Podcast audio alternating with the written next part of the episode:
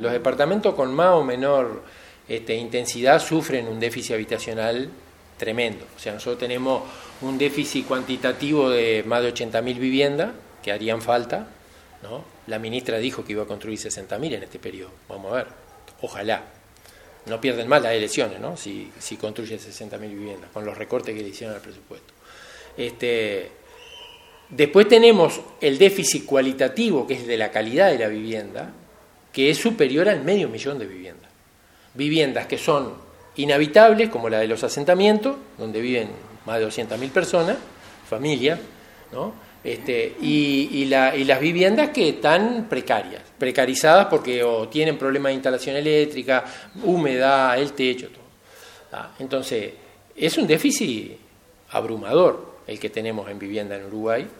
Este, nosotros estamos presentando, ahí lo íbamos a presentar ayer, pero suspendimos por mal tiempo la movilización, este, un documento que se llama Vivienda Emergencia Nacional, y ahí damos pautas de en qué situación está el país en ese documento y qué es lo que hay que hacer para revertir eso.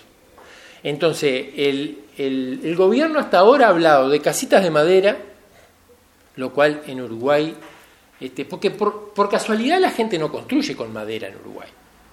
Acá no, acá no se, no, no, no se construye con madera porque Uruguay es muy húmedo. En enero hay 30 grados a la sombra y hay 80% de humedad. Entonces, si uno va, va, quiere luchar contra el déficit habitacional, ¿qué es lo que tiene que construir? Tiene que construir bien, porque el Estado va a invertir plata ahí. El va a invertir plata en una casilla de madera que a los 5 o 10 años está para cambiar de nuevo. Entonces, porque la gente no le va a poder hacer el mantenimiento que la madera requiere. O sea, yo trabajé en la construcción. ¿ah? Soy oficial herrero de la construcción. Ahora no trabajo más en la construcción, pero trabajé años en la construcción. Y nosotros sabemos que por algo se construye en ladrillo acá en Uruguay. A lo sumo con techo liviano. Pero se construye en ladrillo. ¿Por qué? Porque duran las casas. La ministra ha dicho la vivienda de interés social no puede valer más de mil metros, más de mil dólares el metro cuadrado. Oiga, doña, tiene al sistema más exitoso de vivienda, que es el cooperativismo por ayuda mutua, que ha construido históricamente por debajo de los mil dólares de metro cuadrado. Denos la plata y nosotros le solucionamos el problema. Pero el tema es que no, no quieren al, al cooperativismo de vivienda por ayuda mutua y eso tiene un porqué. Porque nosotros no somos propietarios individuales de la vivienda, nosotros somos usuarios. ¿Y eso qué garantiza a la gente? La tenencia segura de su vivienda. ¿Y qué le garantiza?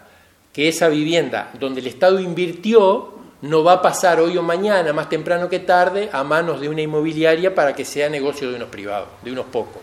O sea, entonces, este, que se digan las cosas como hay que decir.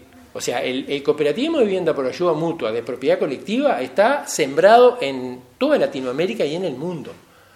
¿Ah? Las Naciones Unidas nos dio un premio entonces ella sale diciendo que no puede costar más de mil dólares, desconociendo lo que hace 51 años funciona en el Uruguay. Y pasó por todos los gobiernos, ¿eh? porque hasta por la dictadura resistimos.